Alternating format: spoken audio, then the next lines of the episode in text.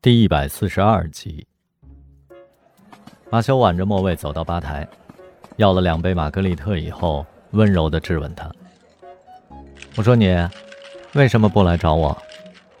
那段时间啊，门铃一响我就激动，结果总是送快递的。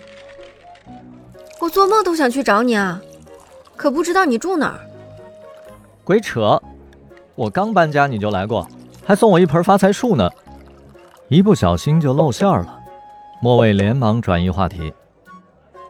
那事儿是我对不住你，真想不通为什么偏发生在我离开办公桌的那几分钟。其实新版文件在会议前一天就存进电脑了，可是现场播放时竟不翼而飞。老总紧急 call 你，是，呃，是艾米接的电话，他立即答应替你上传图片。他呀，你知道的，他是杰西卡的死党，有些事情不言自明。奇怪了，一般美女容易遭同性嫉妒，我这丑八怪竟然屡屡被女人算计。不许说自己丑，我不允许你这样说。相由心生，这两年我亲眼见证了你的华丽蜕变。刚才。刚才你在台上美翻了。马修四面瞅瞅，压低声音说道：“哎，听说劳拉进去了，真搞不懂，她又不差钱，怎么那么贪心啊？”审计结果还没公布啊！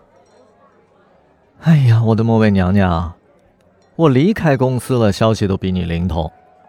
他频繁的伪造支票和银行对账单，还开假发票。你竟然一直被蒙在鼓里。不过呢，大部分的作案都是在你的病假期间。哎，据说接替你的刘会计啊，是他远房的表妹。糟糕，恐怕我也脱不了干系。身正不怕影子歪，何况有凯文给你撑腰呢？公司一夜之间天翻地覆，财务漏洞曝光。从主管到出纳一锅端。凯文公开道歉，被集团总部调去上海分公司接替劳拉担任副总。客服部乱成了一锅粥，大家在谈论劳拉到底捞了多少。有人说几百万，有人说上千万，有人说总额肯定不大，否则凯文不会被公司继续委以重任。赖安来了。蜡黄色的脸上带着倦意，有气无力地冲大家挥挥手，走进办公室。莫维暗想：劳拉的事儿，他可能早就知道，竟然未加阻拦，任由他滑入了泥沼，实在配不上那份痴情。莫维去煮咖啡，艾米端着杯子走进了茶水间，跟他搭讪：“何时动身去上海啊？”我哪知道。故事情节要靠搬弄是非者来推动。Kevin 什么都好，就是审美不敢恭维。是啊，大波妹在身边晃来晃去也不受待见，挤得狐朋狗友上蹿下跳，害人害己。树倒猢狲散，走着瞧。说到凯文，莫蔚已经好几天没看到他了。他只收到了一条肉麻兮兮的信息。星期匆忙，来不及和你当面道别。上善若水，水善利万物而不争。祝福善良的你。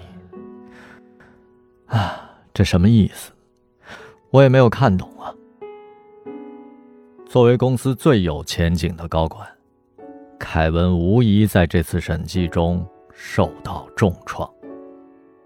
关于那张大额的租赁发票，劳拉的真实情况。以及凯文的低调撤离，莫未有太多疑问在心里盘旋。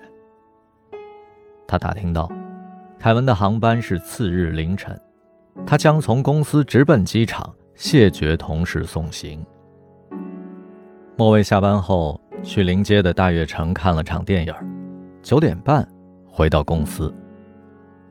除了设计部，其他的楼层基本都黑了。他看到车库里。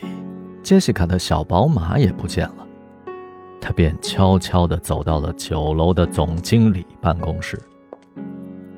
门虚掩着，莫卫刚要敲门，里面传出了娇柔的女声：“你知道我离不开你。”的确是杰西卡。